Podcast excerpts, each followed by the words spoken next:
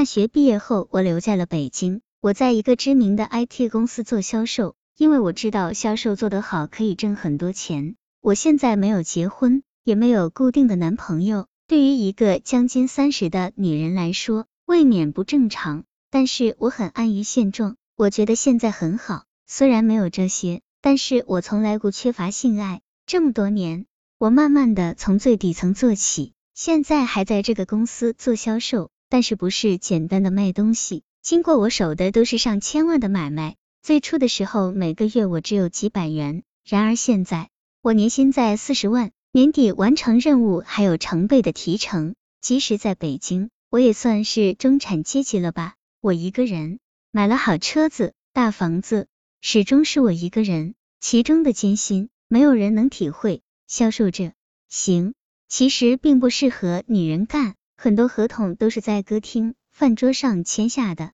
但是我干的风生水起，因为为了能签到更多的合同，我把自己卖了一次又一次。有时候我总想，我这样和妓女有什么区别呢？还不如妓女干完直接拿钱，我何必辛辛苦苦挣那点提成呢？但是我否定了自己，我要用工作证明自己。我并不是很漂亮的女子，但是我会把自己打扮的风情而不风骚。我有着美好的身躯，这是我的资本，我为他感到骄傲，也是因为他让那么多的事业有成的男人拜倒在我石榴裙下，心甘情愿的。我甚至看了很多关于怎样诱惑男人的书，让他们乖乖的俯首称臣。每个女人的第一次都是值得怀念的，而我的第一次，现在我居然想不起来他是谁了，只记得那是一单虽然不大。但却是决定我和另外一个男同事谁能升职的关键的一扇生意。哪个不知道什么总的男人把我带到酒店，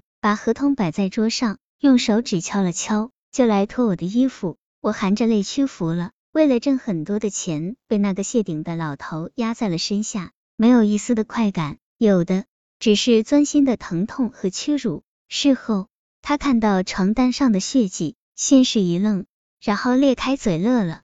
他说还是个处女，值了，然后利索的在合同上面签了名，拿着那张纸，我哭了一夜。再回忆过去，我不怎不觉得屈辱，反而觉得很可笑。不过是一张薄薄的膜，给谁不都是一样？这么多年，对任何事情我都看开了。在这个世界上，只有没钱才是可耻的。我已经很多年没有回家了，他们只要我寄回去钱。根本不管我的死活，我不知道我和多少男人上过床，我不觉得耻辱，我当这是享受。当然不是每个人我都会接受，我有自己的标准，对我工作有帮助的有优先权，我放在第一位，其次就是看起来顺眼的，当然身体要结实强壮才能吸引我，我不喜欢又瘦又小的男人。起初的时候和我的客户上床是逼不得已。只有到了一定额度的合同，我才会现身。没多少钱的，即使谈不成，我也不在乎。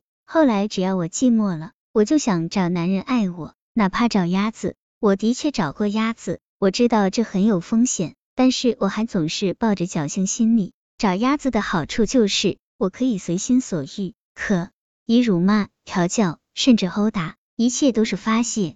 我觉得自己变态了。完事得知他和我还是老乡。走的时候，我还往他的内裤多塞了一千块钱。看着他感动并惊喜的眼神，我很有成就感，随即觉得很悲哀。